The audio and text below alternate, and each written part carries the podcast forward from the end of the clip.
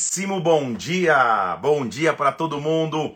Começa mais um dia de leitura da palavra de Deus, mais um dia onde eu sei que o Espírito Santo vai falar conosco, onde a glória dele vai nos presidir, onde ele vai nos visitar. Estamos, na realidade, chegando no décimo dia, ou seja, estamos cumprindo 10% de, do propósito de leitura. Parece pouco, mas não é. Agora faltam 90. Já passamos 10 dias juntos aqui. Como é bom estar na presença de Deus junto com você buscando ao Senhor, aprendendo na palavra de Deus, como é bom ver que você está firme em nome de Jesus no décimo dia de leitura. A gente tem aprendido demais todos esses dias e vamos continuar aprendendo bastante aqui. Então que Deus te abençoe, que a glória dele possa vir sobre nós e que a gente seja muito conduzido por Deus no dia de hoje, décimo dia de leitura da palavra, dez dias de cem. Voou dez dias juntos já aqui. Como é bom ver tantas pessoas chegando. Que Deus possa te abençoar clica no aviãozinho aqui, chama alguém.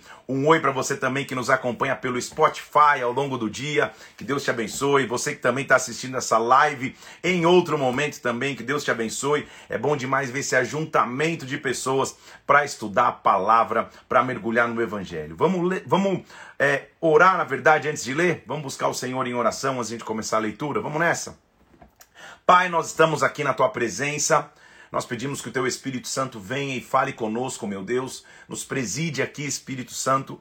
Dá instrução em direção a cada um de nós, nos dá revelação na tua palavra, Senhor, nos dá capacidade de entendimento, de sabedoria, de assimilar o conteúdo, meu Deus. Pai, eu te louvo por tantas pessoas que entendem a, a importância de estudar a palavra de Deus e puramente a palavra de Deus.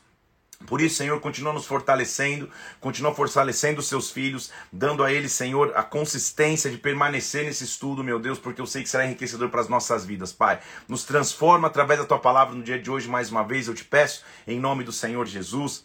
Amém e amém. Vamos nessa? Chegamos então a 10% desse propósito de leitura abençoado, dia 10 de 100. Pega a tua Bíblia Hoje nós vamos de Levítico capítulo 23 até Números capítulo 9.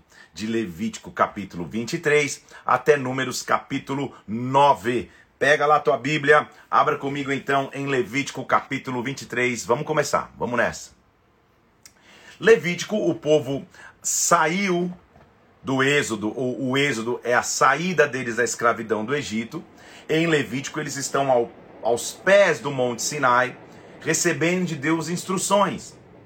Moisés subiu, recebeu os dez mandamentos, voltou, recebeu de novo as tábuas da lei, uns sistemas de lei para que eles pudessem conviver, sistema de lei moral, sistema de lei cerimonial. Eles estão ali na, na, é, é recebendo instruções para se preparar para a jornada. Levítico capítulo 23 começa descrevendo as festas solenes. Então, tanto o 23 e daqui a pouco o 25 também vai mostrar algumas festas solenes. Então, o que, que eu fiz aqui? Pega papel e caneta, eu acho que essa altura você já percebeu que dificilmente você consegue participar integralmente do propósito se você não tiver com papel e caneta aí, senão você vai ficar viajando um pouco. Eu fiz um resuminho aqui das festas, para você entender um pouquinho que, festas, que, que festas essa que se comemorava. Então vamos lá. Ou festas fixas, ou, ou, ou datas ou dias marcantes para o povo judeu, para o povo naquele momento, que inclusive muitas são preservadas até hoje. A primeira festa que eu assim posso chamar era o sábado, Shabat, o sábado. Quando o sábado acontece? Todo sétimo dia.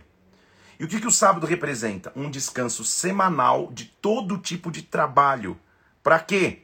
Para comemorar quando Deus descansou da sua criação no sétimo dia. E também para celebrar o livramento de Israel da escravidão. Observar o sábado, então, era bênção para a comunidade e mostrava a aliança que essa comunidade tinha com Deus. Então, primeiro, o sábado, anote aí, o sétimo dia. Também havia uma comemoração chamada de Lua Nova. O que, que, era isso? O primeiro dia de cada mês, o início de cada mês, era, era, era marcado por sacrifícios e uma festa para lembrar a provisão de Deus ao seu povo. Tem vários textos bíblicos que, que dão suporte a essa festa, já, já, já que eu fiz um resumo, estou fazendo de todas, tá? Há também a comemoração, nós vamos ver no capítulo 25, por exemplo, de Levítico, do ano sabático. Assim como a gente tem o sétimo dia, o Shabat, o sétimo dia da semana, havia um ano sabático. O que é o ano sabático, então? É todo o sétimo ano. Significa dizer que no sétimo ano, depois de seis anos a terra trabalhada, no sétimo ano a terra descansava, sem cultivo e sem colheita. O ano sabático então representava uma total dependência de Deus, que como você diz para agricultores pararem de trabalhar, pararem de plantar e pararem de colher. Deus sobrenaturalmente fazia, fazia brotar para o povo, fazia que o povo fosse abençoado de forma sobrenatural no sexto ano. E o sétimo ano era um ano de descanso no Senhor, de descansar nele. Havia também o ano do jubileu. Nós vamos ler isso aqui, está lá em Levítico 25, eu estou fazendo um resumo para você. O ano do jubileu é o quinquagésimo ano, vamos falar em português, o ano 50. Na, na mesma linha do, do Shabat, do sábado, que é o sétimo dia, do ano do descanso, que é o sétimo ano, o jubileu, então, são é o 49 mais um, ou seja, é o ajuntamento de sete anos de descanso, anos sabáticos. Nesse ano sabático do jubileu, as terras eram devolvidas aos seus proprietários, as dívidas eram perdoadas, os escravos eram liberados. Era um grande ano de perdão, um grande ano de dívida sendo rompida. Você há de lembrar comigo, fazendo um adendo aqui, que Isaías 61 fala que existe o ano aceitável do Senhor. Jesus Cristo é o meu jubileu, Jesus Cristo é o meu ano aceitável. Em Jesus Cristo houve o perdão de dívidas, a liberação de escravos, houve, houve a reconquista de territórios. Jesus é o meu jubileu. Tudo bem? Respirando aí, tá com papel e caneta na mão? Continua. Haviam também então as festas anuais do povo judeu primeira festa aqui, está tudo escrito ali em Levítico 23 e, e, e 25. Eu fiz o resumo para que é melhor do que ficar lendo. Por exemplo, havia a festa da Páscoa. A Páscoa era celebrada no primeiro, no, no, no 14 dia do primeiro mês. Lembra que ele diz: esse é o. E, põe na tua agenda aqui, esse é o primeiro mês, lá, lá em Êxodo a equivalência do nosso calendário, que é o calendário gregoriano, é o mês de março e abril. Então, 14 dia do primeiro mês para o judeu, para nós é mais ou menos março e abril, e a Páscoa comemora a ocasião que Deus poupou os seus filhos no Egito e os fez passar da escravidão para a liberdade. É uma festa comemorada com uma refeição sacrificial através da, da, da ingestão do cordeiro, dos pães e das ervas amargas. Logo no término da Páscoa, no 15 dia ao, décimo, ao, ao 21 dia do mês, também março e abril, então, para nós, está a festa dos pães sem fermento, dos pães ázimos. O que é isso? Uma festa que lembra a peregrinação, que comemora a saída de Israel do Egito. E como que essa festa acontecia? Comia-se pão sem fermento por sete dias, se reunia de maneira sagrada no primeiro dia e no último dia da festa, festa dos pães ázimos. Havia também a festa das primícias, Literalmente, ela comemorava o início da colheita. Quando essa festa acontecia? Um dia depois do sábado do final da festa dos pães ázimos. Então, o sábado que, que, que, que depois das festas da festa dos pães ázimos, no, dia depois, comemorava-se a festa das primícias. O que, que é isso? Pegava-se cereais novos e comemorava o início da colheita. Também, lá na frente, vai ser a comemoração da entrada de Israel na terra prometida. Havia também a, a, a festa que a gente chama de festa das semanas, ou mais conhecida por você talvez, a festa dos Pentecostes. Pentecostes significa dizer o quinquagésimo, dia 50 depois do início da colheita. Então fazia-se a festa das primícias, festa do início da colheita, 50 dias depois, festa do Pentecostes. O que significava? Uma festa para expressar a gratidão e renovar a aliança como oferta de comemoração. Ah, nós já estamos há 50 dias colhendo. Havia também a festa das trombetas, que, que é a festa que, que, que, que talvez já tenha estado falar do Rosh Hashanah, a festa das trombetas. Quando acontece isso? No primeiro dia da lua nova. Para nós, equivalência do setembro e outubro. Primeiro dia da lua nova do sétimo mês judaico, setembro e outubro. É um sábado observado com uma reunião e toques de trombetas. Nós vamos ver isso também lá. Vai, em números a gente vai ver. Já que eu fiz a, a, a, o resumo, vamos ler todo o resumo. Havia também o dia da expiação. O dia da expiação é o dia chamado do Yom Kippur. A gente viu isso. Quando acontecia esse dia da expiação? Era o décimo dia do sétimo mês, também setembro e outubro, depois do Rosh Hashanah. Era o dia mais sagrado do ano. um sábado especial com jejum, e neste dia o sumo sacerdote trazia expiação pelos pecados de todo Israel. Depois do dia da expiação, no 15º dia ao 21º dia do sétimo mês, também setembro e outubro, vinha a festa das cabanas, ou conhecida também como a festa dos tabernáculos. Que festa é esta? Celebrava-se a última colheita do ano, uma festa que comemorava a época que Israel viveu em abrigos temporários no deserto, a festa das tendas, a festa dos tabernáculos. Mais para frente na história de Israel, foram adicionadas duas festas uma festa que se chama Festa do Purim, que acontece do 14 ao 15 dia do 12 mês, ou seja, fevereiro e março, no nosso calendário. Esta festa é feita com banquetes, celebrações, presentes, elas comemoram o dia que Deus livrou por intermédio de Esther os judeus da morte, os judeus de serem aniquilados. E também, por último, foi adicionada uma festa chamada Festa da Dedicação, ou a festa das luzes, ou até mesmo a festa do Hanukkah. Você já deve ter escutado falar. O Hanukkah era comemorado do 25 ao 31 dia do nono mês, equivalência a novembro e dezembro do nosso calendário. Comemorava-se a dedicação do templo depois de ter sido profanado por Antíoco IV. A gente vai chegar a toda essa história. Então, meu Deus do céu, haja um resumo de festa. Eu sei que essa aqui talvez vai ser um trecho que você vai ter que assistir de novo e pausando e anotando se esse é o teu interesse, para você entender os calendários. Porque às vezes você está, poxa, Rosh Hashanah, Hanukkah, é, é, Yom Kippur, que história é essa? Calma, fique tranquilo. Há necessidade da igreja hoje comemorar essas festas? Não e sim. Se você quiser fazer como memorial e, e, e celebrar essas festas, amém. Se não fizer, amém. É, o judeu, ele continua comemorando essas festas, é sua aliança com Deus. Nós estamos na, no, na nova aliança através de Jesus Cristo. Existe simbologia profética comemorar essas, essas festas? Sim, se você quiser fazer, não há problema nenhum. Mas há uma obriga, obrigatoriedade de você comemorá-las. Só estou te trazendo aqui para você entender como o povo tinha durante o ano inteiro festas que o lembravam da aliança que ele tinha com Deus. Então, Levítico 23 está falando de, dessas festas, muitas dessas que eu te dizei, que eu, que eu te disse. Ele tá falando, vai falar sobre a festa das primícias, o dia da expiação, a festa dos tabernáculos. Eu já te dei, já te dei todo o panorama aí. Depois você vai anotando, ou se você conseguiu anotar, você é, é realmente rápido. E o capítulo 24 vai falar sobre o azeite para o tabernáculo.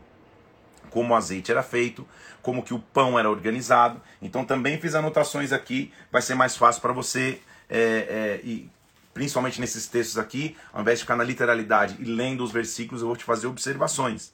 Por exemplo, o capítulo 24 vai falar dos itens do tabernáculo. O azeite puro da oliveira. Esse azeite ele precisava ser esmagado para ser produzido, numa representação de que eu tenho que diminuir para crescer. Leva-se tempo para produzir, mas o azeite mantém a lâmpada acesa. Então, o azeite da oliveira mostra: posso passar por esmagamentos, posso passar por dificuldades, leva-se tempo e processo para ser produzido, mas depois que ele está pronto, ele mantém a chama acesa. Também no capítulo 24 fala-se sobre os pães para a mesa. Lembra que no tabernáculo havia a mesa da proposição. Os pães para, os pães para, para a mesa eram doze, cada um representando uma tribo. Era o símbolo de comunhão de cada tribo para com Deus. Eram dispostos em duas fileiras de seis. Os pães eram perfumados. Lembra que o, que, que o azeite era obra de perfumista, então sobre o pão tinha um perfume, uma unção. E ele era trocado semanalmente, ou seja, a comunhão tinha que ser trocada constantemente. O capítulo é, é, 24 continua falando, sobre, falando agora sobre penas severas. Lembre-se que ele está estabelecendo o código de conduta e as penas lá realmente eram severas. Pena de morte era, era algo comum, principalmente por apedrejamento. Então, por exemplo, capítulo é, é, 24, versículo 16, não podia se blasfemar o nome do Senhor. Versículo 16: Aquele que blasfemar o nome do Senhor será morto. Toda congregação apedrejará, tanto estrangeiro como natural. Quem matar alguém será morto. Olha a base da lei, versículo 20 do capítulo 23, 24, perdão. Fratura por fratura, olho por olho, dente por dente. Como se ele tiver desfigurado algum homem, assim ele fará. Essa era a base da lei. Fez, vai acontecer igual com você. Era a base da lei na época. Não tinha, não, não tinha julgamento, sistema judicial. Você fez, vai acontecer igual com você. Essa era a base da lei mosaica.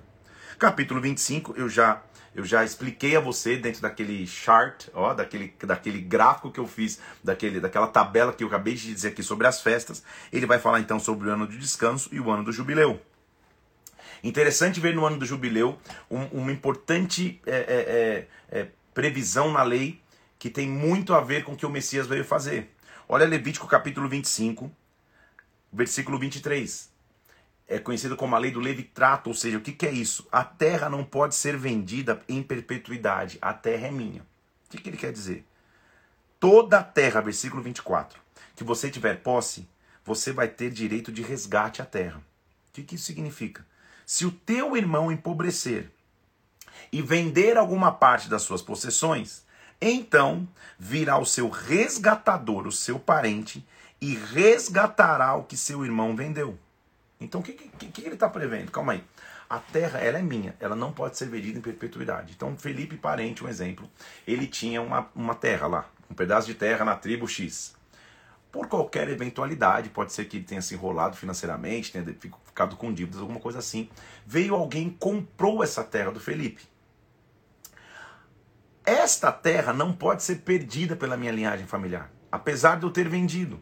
Se lá na frente um parente próximo meu, um filho, alguém da minha tribo, tiver condições de resgatar e comprar essa terra, este homem seria chamado de resgatador. Ele compraria de volta a terra para a linhagem da minha família. Essa é a lei do Levitrato, ou seja, a lei que protege a terra. Por que isso é importante? Quer dizer então que um parente próximo do dono da terra é o único que teria direito legal de resgatar. Queridos irmãos, o que, que Jesus Cristo foi para nós? Um resgatador. Na hora de resgatar a terra, o pai falou para o filho: Filho, de acordo com a lei, ninguém a não ser um parente próximo do dono da terra pode resgatá-la. Então eu vou enviar o meu próprio filho quer, quer parente mais próximo do que o filho, o meu filho vai vir e como ele tem direito de resgate, ele não vai, ele não vai tomar força, ele vai comprar de volta a terra. Só que a moeda que ele compra de volta à terra é o seu próprio sangue derramado na cruz. Porque eu estou dizendo isso então para você entender que Jesus Cristo realmente veio para cumprir a lei. Olha o versículo 28. Se as posses não permitirem rever a terra, pô, meu avô vendeu a terra e ninguém tem dinheiro para comprar de volta. Fiquem tranquilos. A terra que foi vendida vai ficar na mão do comprador até o ano do jubileu. No ano, versículo 28 do capítulo 25. No ano do jubileu, a terra vai sair em poder daquele que comprou e vai voltar à sua possessão. Então, quem comprava uma terra de outra família sabia que essa terra é minha até o jubileu. No jubileu, sou obrigado a devolver. Jubileu é quando a terra voltava para as mãos dos seus reais donos. Isso dá até um arrepio, por quê? O povo, então, as famílias trabalhavam ardentemente esperando o jubileu. No jubileu as dívidas iam ser pagas. No jubileu as terras iam ser devolvidas. No jubileu os escravos iriam ser libertos. Jubileu era o ano aceitável. Jesus mais uma vez disse que o Espírito de Deus está sobre mim ele me ungiu para pregar as boas novas aos mãos, para libertar os, os contritos, os cativos, para abrir a prisão dos presos, para pregoar o ano aceitável do Senhor. Jesus é o meu jubileu. Em Jesus Cristo, a terra foi devolvida para as mãos corretas. Em Jesus Cristo, as dívidas foram aniquiladas. Em Jesus Cristo, a escravidão caiu por terra. Deus é maravilhoso até inclusive porque ele pensa em todos. A continuação do capítulo 25 mostra a necessidade de sustento, de sustento aos pobres. Se teu irmão empobrecer, versículo 35, com as suas forças decaírem, então você vai sustentá-lo, como um estrangeiro peregrino que vive contigo, ou seja, pense caridosamente. Não receberá do seu irmão que empobreceu juros nem ganho. Teme ao Senhor teu Deus, para que o teu irmão viva contigo. Não empreste a ele com juros. Eu sou o Senhor teu Deus, eu vos tirei da terra do Egito. Ou seja, se você estiver bem, olha, olha como Deus preservava a igualdade entre, entre aqueles irmãos. Se você estiver bem financeiramente, tá, o teu irmão está mal empobrecido, não vai explorar ainda mais ainda, emprestando a ele em juros. Não. Seja caridoso com ele, isso que ele está dizendo. Também ele, ele, ele, além de ajudar o próprio irmão que pode ter empobrecido, ele também vai pensar nos escravos. Se teu irmão se empobrecer ao ponto que ele se vender a ti, não o fará servir como escravo. Sirva-o que ele te sirva como jornaleiro e peregrino, ou seja, como alguém que trabalha e ganha salário. Ele não é escravo.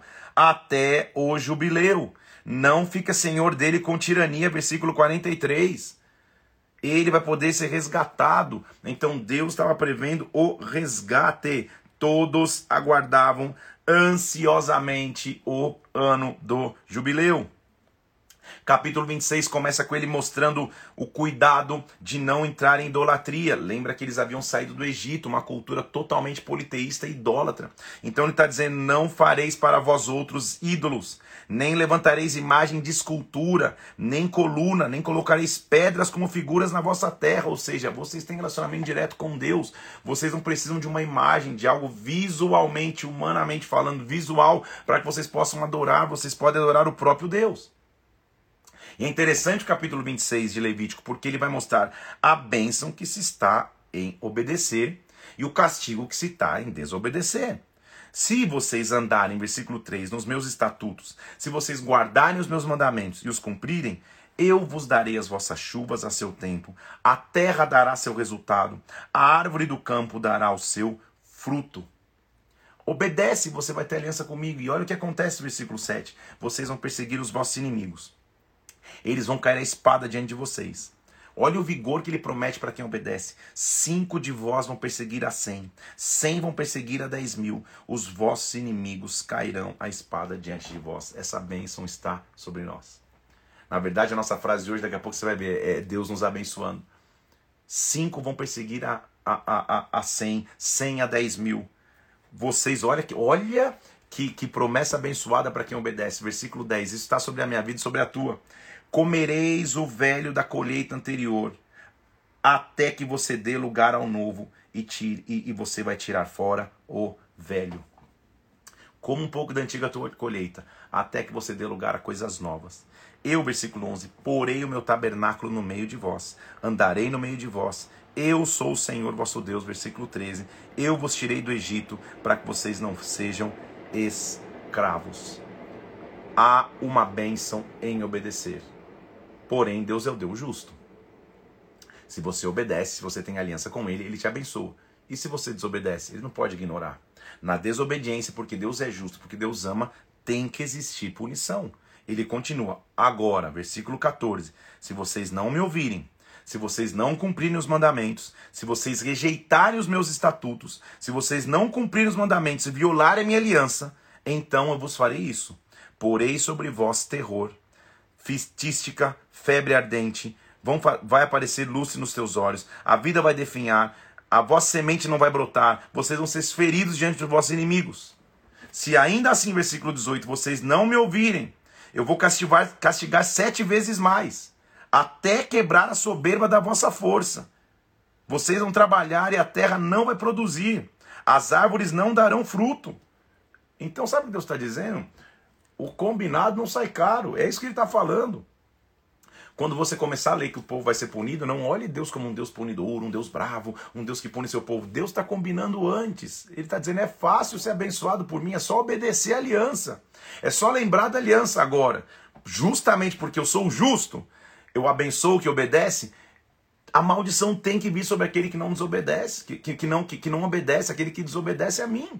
É parte da aliança do homem para com Deus. Então ele está dizendo: a terra não vai frutificar, a terra vai, sete vezes vai piorar. Eu estou tentando. Versículo 31. Reduzirei as vossas cidades a deserto, assolarei os vossos santuários.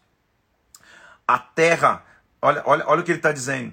A terra vai folgar o seu sábado, se você esquecer de descansar em mim. Todos os dias da sua assolação, versículo 35, a terra vai ter que descansar, porque não descansou os vossos sábados quando habitaram na terra.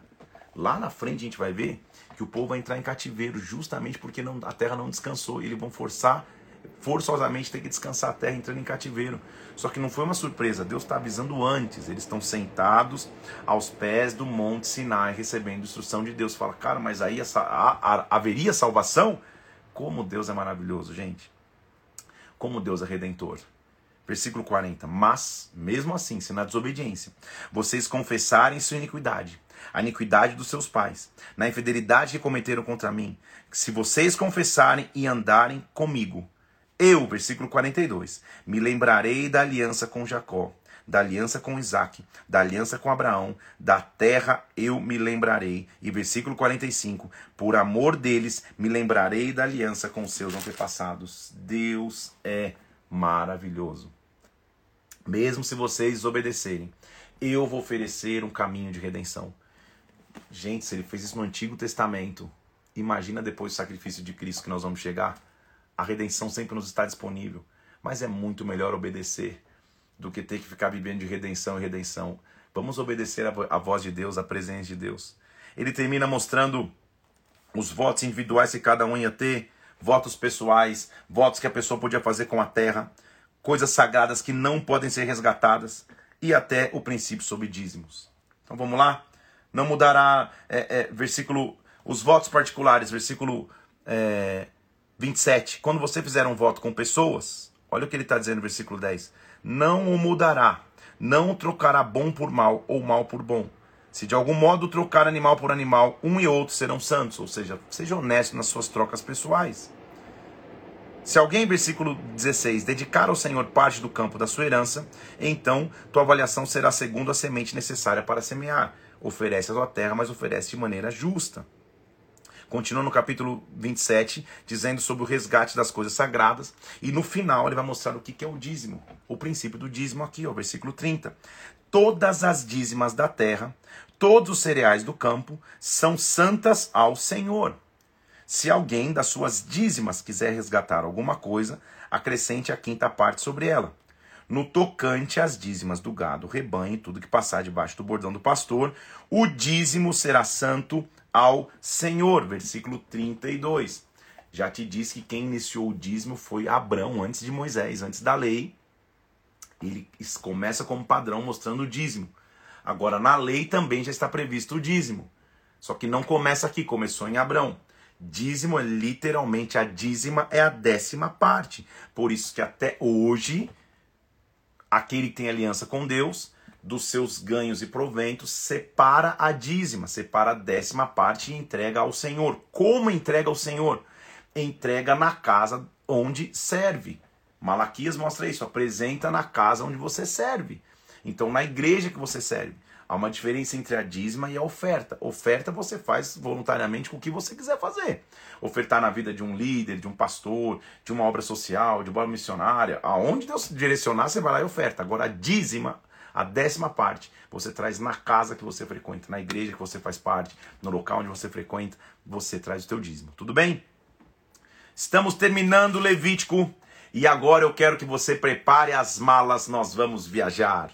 A viagem vai começar, a jornada vai começar. Vamos começar a viajar na presença de Deus. Vamos sair do Sinai em direção à terra prometida, iniciando o livro de Números.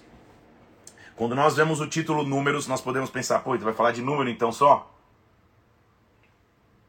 Números, na versão Septuaginta, ou seja, que traduziu o Antigo Testamento para o grego, seria mais adequado falar o título No Deserto.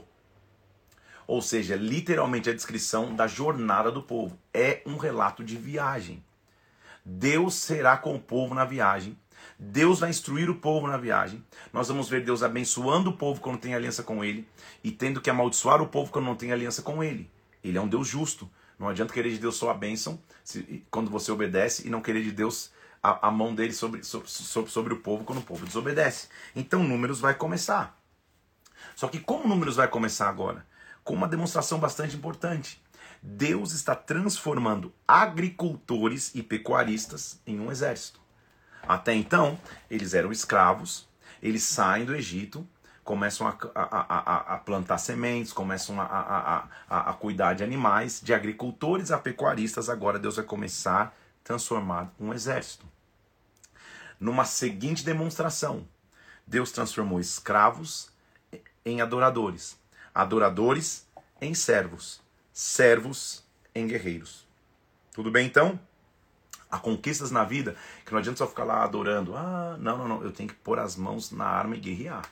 Deus está falando agora vocês vão se transformar em um exército. Tanto que ele vai começar o, o, o, livro de números fazendo um censo, ou seja, fazendo um levantamento da quantidade de pessoas que eles tinham para que agora eles pudessem se transformar em guerreiros.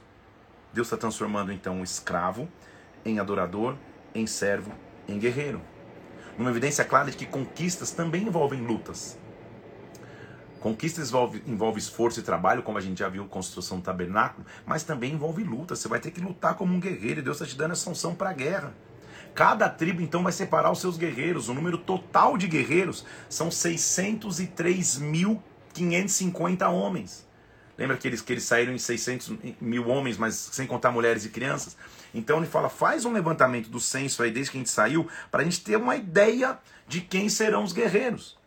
A tribo de Judá, você vai ver aqui, é a tribo que tinha o maior número de guerreiros. Interessante notar que não a tribo de José, apesar de José ser um filho de Jacó, porém a tribo de José representa duas tribos, é, Efraim e Manassés. Os seus dois filhos se tornam nomes de tribos. Lembra que Jacó praticamente os adota no momento que vai abençoá-los. Ao passo que a tribo de Levi não faz parte da contagem dos guerreiros. Por quê? Porque a tribo de Levi foi separada por Deus para servir dioturnamente no tabernáculo. Então, isso significa que você que é da tribo de Levi, estou falando agora para líderes e pastores em tempo integral, não é de repente o tempo inteiro que você vai estar tá fora ali na guerra. Você vai estar tá cuidando do tabernáculo. Você vai estar tá estabelecendo a adoração. A adoração não vai parar. Então, é, é, há fases que a nossa vida ministerial passa, gente. Mas não dá para você, como pastor, se envolver em todas as áreas da guerra. Há fases. Você está começando, por exemplo, a tua igreja. Você chega na igreja, você abre e fecha, você estaciona os carros, você é, é, é, abre o guarda-chuva para ninguém se molhar para entrar no culto. Aí você liga a mesa de som, desliga a mesa de som, passa o som, liga o retroprojetor, você nem sabe o que é isso. Liga o data show, liga, é, é, é, liga a luz, desliga a luz, fala no microfone, desliga o microfone, limpa a igreja, arruma as cadeiras. Quando a igreja está começando, quando a obra está começando, ótimo. Quanto mais a obra vai avançar, Deus vai te dar um time. E o teu papel como pastor é ser da tribo de Levi. Eu vou cuidar da adoração do tabernáculo. Eu vou buscar Deus. Eu vou ter um compromisso com a palavra. Eu vou ter madrugadas de oração, de adoração. Quando eu chegar no culto, a glória de Deus vai se manifestar de acordo com aquilo que eu busquei e, e, e a igreja vai ser alimentada. Mas eu não vou estar, talvez, em todas as funções o tempo inteiro na guerra. E a igreja vai entender isso. Então a tua oração é que Deus te dê um time. A minha oração sempre foi essa. Houve tempos na, na igreja que eu, que, eu, que eu vim aqui que, que eu, eu tinha que executar muito mais funções braçais do que hoje. E glória a Deus por isso. Por quê? Porque Deus tem me dado um exército, um exército leal, um exército fiel. Eu chego na, na, na minha igreja hoje domingo, não ligo uma luz, não apago uma luz, não ligo um microfone, não desligo um microfone, não ligo uma câmera, não desligo uma câmera e a obra avança. Essa é a maior evidência de que a obra avança. Por quê? Porque eu estou fazendo a minha função da tribo de Levi, enquanto cada uma das tribos está guerreando. É isso que Deus está mostrando. Então você, inclusive, entenda quando você não conseguir ver teu pastor envolvido em tudo, poxa, ele, eh, antes ele estava aqui muito mais próximo, tal, tal. É porque a obra está avançando e você tem que glorificar a Deus por isso. Ajude, inclusive, nisso. Teu pastor não vai participar de tudo, ele vai participar da principal função do tabernáculo. Celebre-o nisso, em nome de Jesus. Começa então, vamos para a viagem, prepare a mala, é, nós vamos viajar. Prepare o cartão de embarque, nós vamos viajar. Livro de Números, então, está dividido em três estágios da jornada de Israel pelo deserto. Primeira jornada são os 19 dias finais que Israel se preparou para levantar acampamento no Sinai. Isso está de Números capítulo 1 até Números capítulo 10.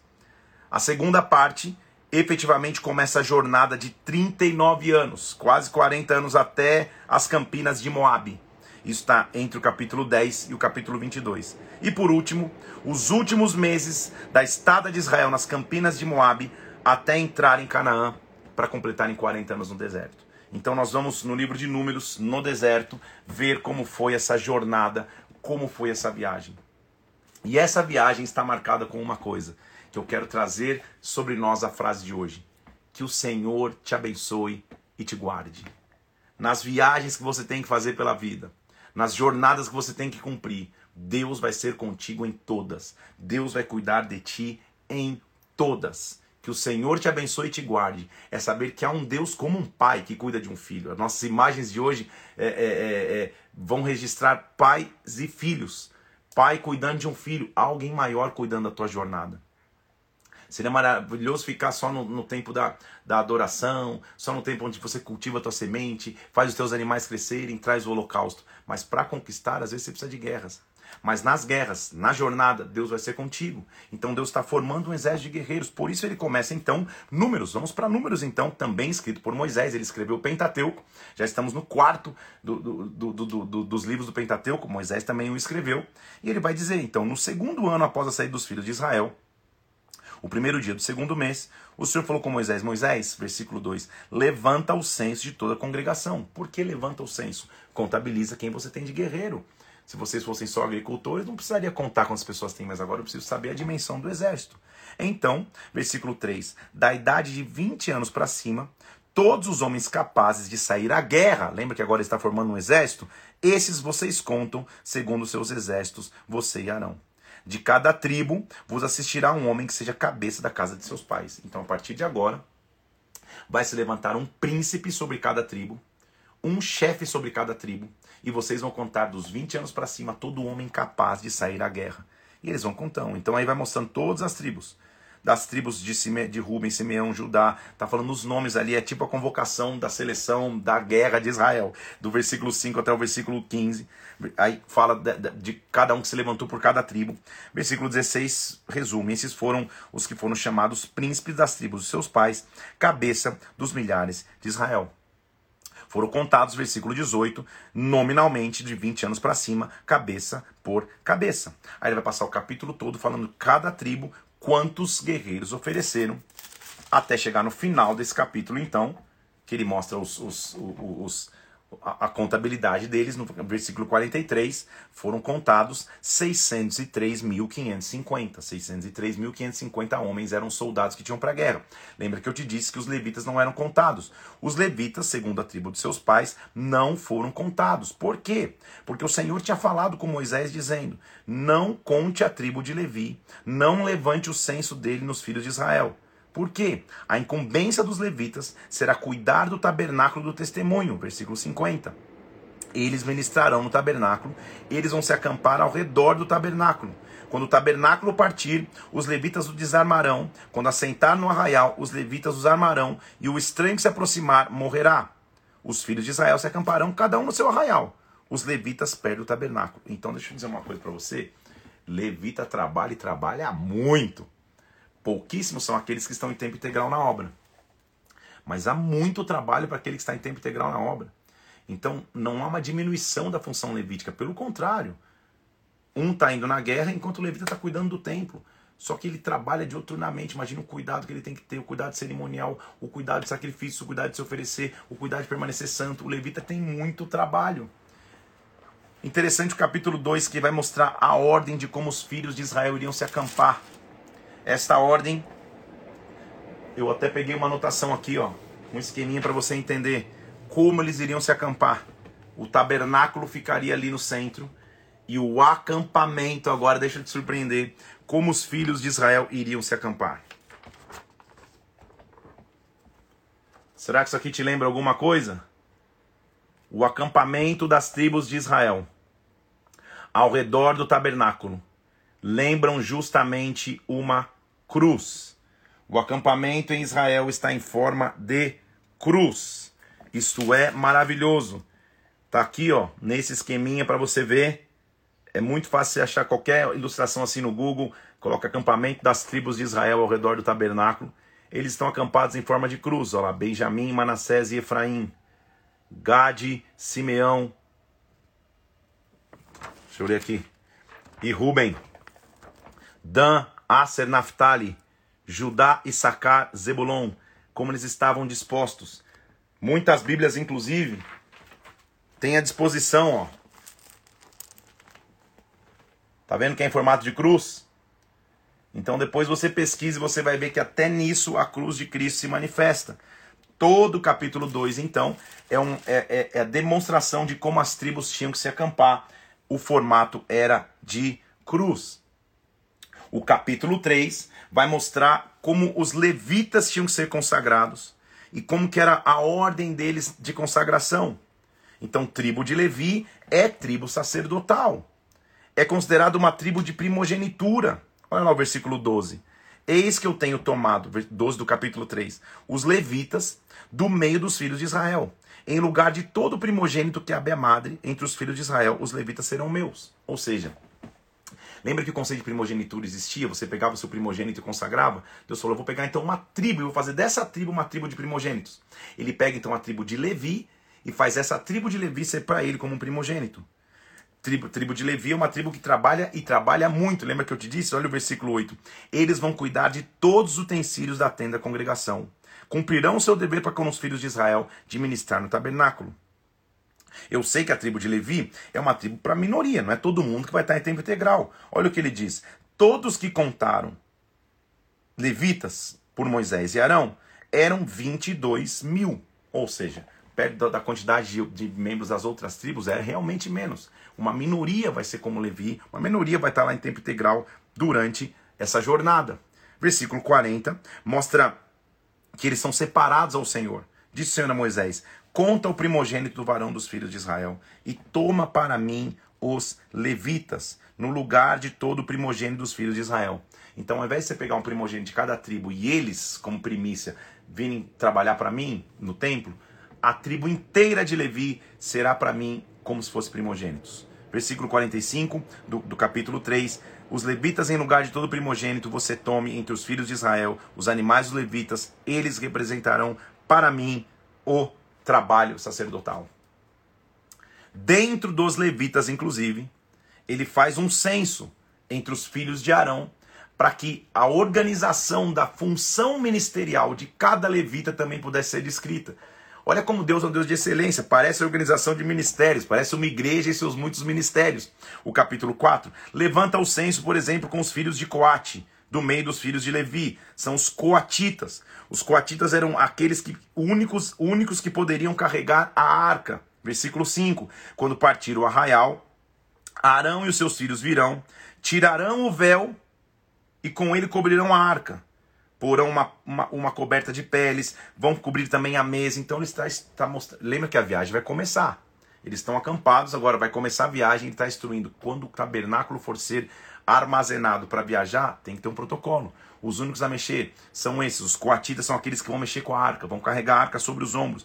Então, o capítulo 4 ele vai dividindo funções entre os coatitas, os, Gerson, os gersonitas, os, os filhos de Merari. Todos da tribo sacerdotal, cada um vão carregar uma das funções no tabernáculo. Olha lá, o, o, o que os coatitas faziam. Versículo uh, ah, 15 do capítulo 4. Havendo, pois, Arão e seus filhos partindo o arraial, acabando de cobrir o, santuário e todos os móveis, os filhos de Coate virão para levá-lo. Mas nas coisas santas não tocarão para que não morram, eles vão levar sobre os ombros. Então, coatita é aquele que carrega a arca sobre os ombros. Os filhos de Gerson iam levar as cortinas, carregar é, é, é, sobre o sacerdote, assim como também é, é, eles estariam sob a direção de Tamar, filho de Arão. Então, ele está dividindo funções dentro da tribo de Levi, mostrando como é organizado a função dentro do tabernáculo. Mais uma vez, numera-se todos os levitas no final do capítulo 4. Todos que foram contados dos levitas, contados por Moisés e Arão, foram contados 8.580. Segundo o mandato do Senhor, foram designados para cada um para o seu serviço e para a sua carga. Os ministérios estão começando a surgir dentro do tabernáculo, mostrando a organização que o tabernáculo tinha que ter há uma interrupção na função dos levitas, daqui a pouco a gente vai voltar nelas, para o capítulo 5 mostrar como se tratar com algumas questões específicas. E é tão é, interessante, de novo, a gente está falando de normas de convívio, de normas de civilidade, de normas de convívio entre as pessoas, mas também estamos falando de normas cerimoniais e, e, e de pureza diante de Deus. Então ele vai mostrar como que o leproso e o imundo seriam colocados para fora do arraial, para que não houvesse contaminação, preocupação com saúde.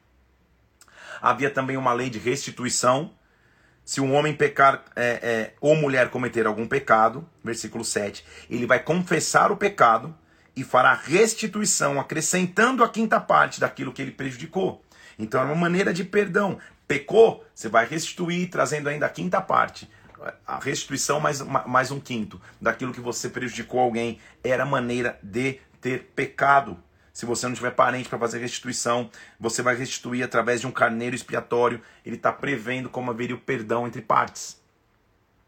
Muito interessante também a maneira di, é, direta de se descobrir adultério ou não de uma mulher.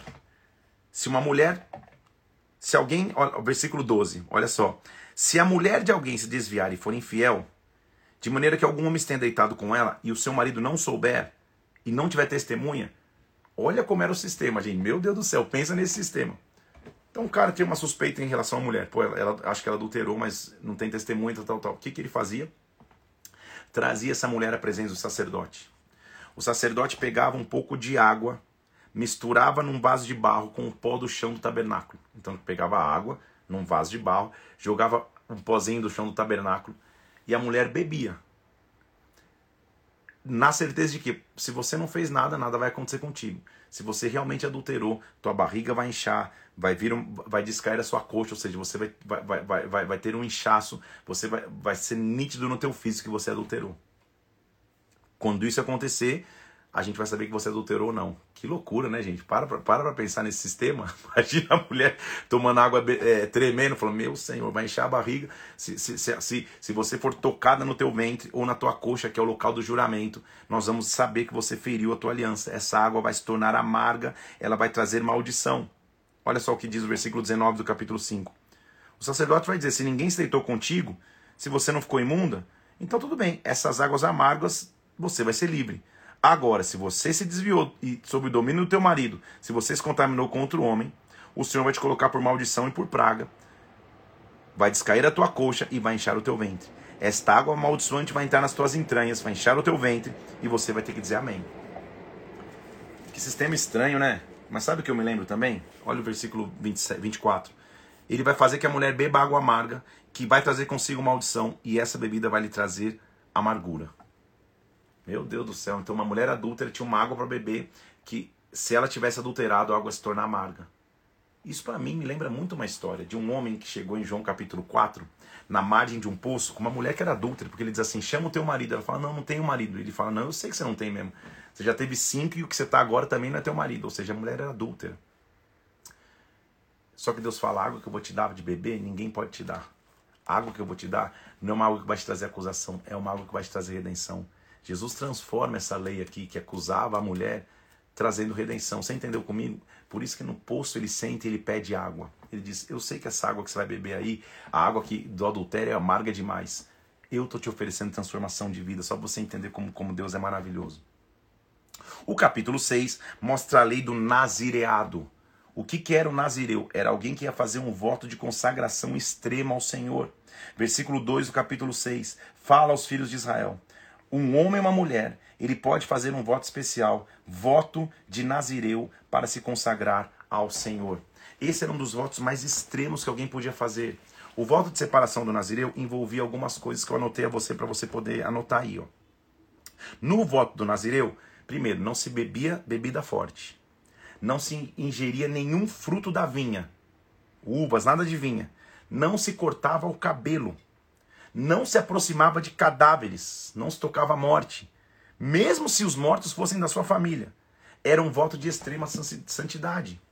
O nazireado, então, o voto de nazireu era muito profundo.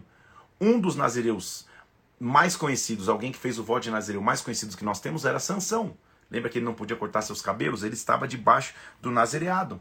Versículo 13 do capítulo 16 diz, do capítulo 6 diz: "Esta é a lei do nazireu. No dia que se cumprirem os o seu nazereado, ele será trazido à porta da congregação e vai apresentar a sua oferta ao Senhor. Então ele vivia um voto de extrema consagração e trazia diante da congregação um voto ao Senhor. Então o nazereado era um voto de extrema santidade, de extrema aliança com Deus. Era um voto específico que alguém podia escolher fazer para qualquer propósito mais profundo e específico de mostrar sua aliança com o Pai. Só que o povo vai viajar, o povo vai sair em jornada. E aí no final do capítulo 6, há, a descrição muito importante do que nós chamamos de bênção sacerdotal. E essa bênção está sobre nós, para as nossas jornadas na vida. Disse o Senhor a Moisés: Fale com Arão, versículo 23 do capítulo 6. Fale com seus filhos e diga: Assim vocês vão abençoar os filhos de Israel. Que o Senhor te abençoe e te guarde. Que o Senhor faça resplandecer o rosto sobre ti e tenha misericórdia de ti. Que o Senhor levante sobre ti o seu rosto e te dê paz. Tá aí. Nas jornadas da sua vida, eu quero liberar sobre ti. Que o Senhor te abençoe e te guarde. A viagem vai começar, mas não vai começar sem a bênção do Senhor. Que o Senhor te abençoe e te guarde. Que o Senhor faça resplandecer o rosto sobre ti e tenha misericórdia de ti. Que o Senhor sobre ti levante o rosto e te dê paz. Há pastores, inclusive, que terminam o culto com, com essa bênção sacerdotal. Né? Tenha mais conhecido que o amor de Deus Pai, que a graça, tal, tal, que, que é uma bênção que envolve a trindade te abençoando, mas também essa bênção sacerdotal, que é a bênção de, que, que Deus pediu que Arão abençoasse o povo que está perfeito também, é ótimo, que o Senhor te abençoe e te guarde, que o rosto dele resplandeça sobre ti, que ele tenha misericórdia de ti, que o rosto do Senhor esteja sobre a tua vida e que você tenha paz. É a bênção sacerdotal. O capítulo 7 mostra como cada tribo trouxe a sua consagração ao Senhor. Versículo 2: Os príncipes de Israel, os cabeças de cada casa, que foram os príncipes da tribo, que tinham presidido o censo trouxeram oferta perante o Senhor. Lembra que eles estão se preparando para começar a viagem. Então, cada tribo agora que havia sido é, contabilizada no censo vai se levantar para cada uma trazer sua oferta. Como é interessante ver como eles não faziam nada novo ou não faziam nenhum movimento sem ofertar ao Senhor. Como esse conceito tem que continuar sobre as nossas vidas? Nossa, nossa vida é uma adoração ao Senhor. Nossa vida é um altar ao Senhor. Eu recebo no meu inbox muitas dúvidas, é impossível responder todas, mas eu recebi uma esses dias falando como que eu sacrifico hoje em dia? Como que é o sistema de sacrifício hoje em dia? O sacrifício já foi feito por Jesus na cruz. O meu sacrifício agora é de louvor ao Senhor. Meu sacrifício é de adoração ao Senhor. Lembra que Paulo diz: Senhor, eu me apresento a Ti como sacrifício vivo e agradável a Ti. Eu sou o sacrifício hoje. Eu sou oferta de Deus, diante de Deus. O sacrifício, o derramamento de sangue já foi feito por Jesus. Mas todos os dias ao me levantar, eu me sacrifico ao Senhor. As tribos estavam começando a se preparar para a viagem. Cada uma delas no capítulo 7. Você vai ler cada uma delas trazendo novilhos, bois, carneiros, cada tribo está se levantando. Você vai ver que a descrição no capítulo 7 é de todas as tribos se levantando para trazer sacrifício. Quando isso acontecia, versículo 89 do capítulo 7, Moisés entrava na tenda da congregação para falar com o Senhor, ouvia a voz que falava em cima do propiciatório, que está acima da arca do testemunho, assim Deus conversava com ele. Deus estava presente o tempo inteiro. O capítulo 8 mostra os levitas sendo consagrados, a lâmpada, o, o, o candelabro constantemente aceso, e os levitas sendo consagrados ao Senhor. Mais uma vez, como essa consagração acontecia? A consagração acontecia com os levitas, versículo 9, chegando perante a tenda da congregação, ajuntando os filhos de Israel. Os levitas, versículo 10, eram abençoados com imposição de mãos. Os levitas serão trazidos perante a congregação, e com as mãos sobre eles vocês os abençoarão. Arão apresentará os levitas como oferta movida ao Senhor. Então, aquele que vai ser consagrado ao ministério, normalmente ele é consagrado perante a congregação. Muitas igrejas nutrem, nutrem o hábito de, por exemplo, na consagração de diáconos, na consagração de presbíteros, na unção e consagração de pastores, trazê-los na frente da congregação, impor as mãos e ungí-los. Isso vem desde aí. É maravilhoso fazer isso, para que a congregação veja que eles estão sendo separados. Assim ele separava os levitas diante de toda a congregação. Versículo 20: Assim fez Moisés e Arão e toda a congregação dos filhos de Israel. Os levitas, versículo 21, se purificaram e lavaram suas vestes. E depois disso, versículo 22, os levitas chegaram para fazer o serviço na tenda da congregação. Levita é alguém que, aos olhos de todo, todos, tem que ser consagrado. Nossa leitura de hoje termina com a celebração da Páscoa. E não é por acaso, gente. Lembre que a Páscoa se inicia quando o povo vai sair da escravidão. Para romper com a escravidão e ir para o deserto adorar o Senhor. A Páscoa representou o começo da jornada da saída da escravidão para a liberdade. Agora a Páscoa de novo está marcando que o povo vai se levantar do Sinai e a viagem vai começar. A jornada vai começar. Deus não chamou ninguém para parar no meio do caminho. Deus não chamou ninguém só para tirá-lo do Egito da escravidão. Deus chamou para levar para a terra prometida. Sim, envolve sacrifício, envolve construção, envolve disposição. Sim, envolve até ser um exército, porque você tem que guerrear. Mas Deus vai cumprir as suas promessas. Então vamos celebrar a Páscoa? É isso que, é isso que Moisés, é, é, através de Deus, está propondo ao povo. Assim como a gente celebrou a Páscoa quando a gente foi sair do Egito, vamos celebrar a Páscoa mais uma vez? Por quê? Falou o Senhor a Moisés no deserto do Sinai, no segundo ano da saída da terra do Egito, já faz dois anos vocês saíram, celebrem os filhos de Israel a Páscoa ao seu tempo. E assim como eles já haviam celebrado a Páscoa, eles vão celebrar de novo. Só que, para esta jornada, povo de Deus, tribos de Israel, vocês não vão sozinhos. Para a jornada que você tem na tua vida hoje, você não está sozinho. Versículo 15: No dia que o tabernáculo foi erguido, a nuvem o cobriu, a saber, a tenda do testemunho. A tarde estava sobre o tabernáculo a aparência de fogo até amanhã. E assim estava de contínuo. A nuvem cobriu o tabernáculo e de noite havia uma aparência de fogo. Quando a nuvem se erguia sobre a tenda, os filhos de Israel começavam a marchar. Onde a nuvem parava, os filhos de Israel se acampavam. A viagem vai começar, ele já está mostrando o resumo, óbvio que escreveu depois, de como qual era o Waze deles, qual era o, qual era o, o navegador deles. O Waze se chamava nuvem.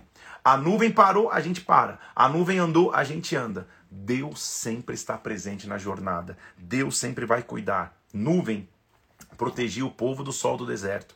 Nuvem guardava o, o, o, povo, mas nuvem conduzia e direcionava o povo. Quem confia em Deus é protegido e guiado. Quem confia em Deus é cuidado e direcionado. É isso que ele está mostrando. Segundo o mandato, versículo 18, dos filhos dos de Israel, Segundo o mandato do Senhor, os filhos de Israel partiam. Segundo o mandato do Senhor, eles acampavam por todo o tempo em que a nuvem pairava sobre o tabernáculo. Às vezes, versículo 21, a nuvem ficava desde a tarde até de manhã. E pela manhã a nuvem se erguia e eles marchavam. Quer de dia, quer de noite, quando a nuvem movia, eles partiam. Então era um povo que estava constantemente pronto. Era um povo que não se acostumava em viver no deserto. Deserto não é lugar de moradia. Deserto é lugar de passagem. Eu quero profetizar que a nuvem de Deus vai se mover e você vai se colocar em marcha. Versículo 23 termina nossa leitura de hoje assim: Segundo o mandado do Senhor, se acampavam, segundo o mandado do Senhor, se colocavam em marcha, cumpriam seu dever para com o Senhor, segundo a ordem do Senhor, por intermédio de Moisés. A viagem vai começar. A jornada vai começar. Deus é um Deus de promessas. Deus jamais teria te tirado da escravidão. Escravidão diz respeito ao pecado, à vida de pecado, à vida distante de Deus. Deus jamais teria te tirado da escravidão para que você morresse no meio do deserto, para que você morresse de fome, para que você morresse sem direção, para que você ficasse no meio do caminho. Tudo aquilo que é meio do caminho na tua vida, tá a hora de você chegar até o fim. Tá na hora de você cumprir a jornada. Só que você não vai sozinho. Com você vai uma nuvem. Com você vai alguém que te guia. Com você vai uma voz que você escuta. E você vai debaixo de uma palavra: que o Senhor te abençoe e te guarde. Deus vai guiar a tua jornada. Deus vai guiar a tua vida. Eu sei que nós vimos hoje muitas coisas. O povo tinha festas o ano inteiro para eles lembrarem que Deus estava com ele para que no deserto eles pudessem lembrar: nós temos um Deus, nós temos um Deus que cuidou de nós. O que eu quero te dizer é que, meu irmão, a jornada está só começando. Nós vamos começar a viajar. Você vai começar a viajar. Você está em rumo à terra prometida. Você está em rumo àquilo que Deus prometeu. Talvez hoje tua realidade seja deserto, mas o deserto não é o fim. O deserto é travessia. Você vai atravessar esse deserto. Nesse deserto você tem uma garantia: a presença de Deus sempre vai estar contigo a nuvem de Deus sempre vai estar contigo, te protegendo, mas também te guiando. Você vai ser guiado por Deus. Que o Senhor te abençoe e te guarde. Que dia especial, que dia maravilhoso. Esconda-se na nuvem e no fogo do Senhor, na glória de Deus. Deus vai começar a nos guiar na jornada. Amanhã nossa leitura começa no capítulo 10, mostrando que a viagem vai começar, a jornada vai começar. Deus vai te levar para a terra prometida, Deus vai te levar para aquilo que prometeu. Não ficarão nenhuma das promessas que Deus tem sobre a tua vida por cumprir. Deus vai te fazer sair do quase. Do quase, Deus vai te levar para chegar lá e você vai chegar na terra prometida que ele, que ele colocou sobre a tua vida em o nome do Senhor Jesus. Deus te abençoe. Eu vou subir essa live agora e vou subir também várias artes hoje de um pai com uma criança dizendo que o Senhor te abençoe e te guarde. Bomba de comentar, bomba de comentar nessa arte aí, para a gente tornar esse post mais relevante. divulga o Spotify, escuta lá no Spotify de novo, faz uma academia, dirige no carro, pega um avião, escuta o Spotify para a gente tornar cada vez mais esse canal relevante de estudo da palavra. Que Deus te abençoe, Deus te guarde. Chegamos ao décimo dia, a viagem vai começar. Vamos em direção à Terra Prometida. Amanhã nós vamos a partir de Números capítulos 10. Deus te abençoe, fica na paz de Cristo. Até amanhã, às 7 horas da manhã. Fica na paz, tenha um bom dia. Comenta lá, vamos bombar de comentários, em nome de Jesus. Deus te abençoe.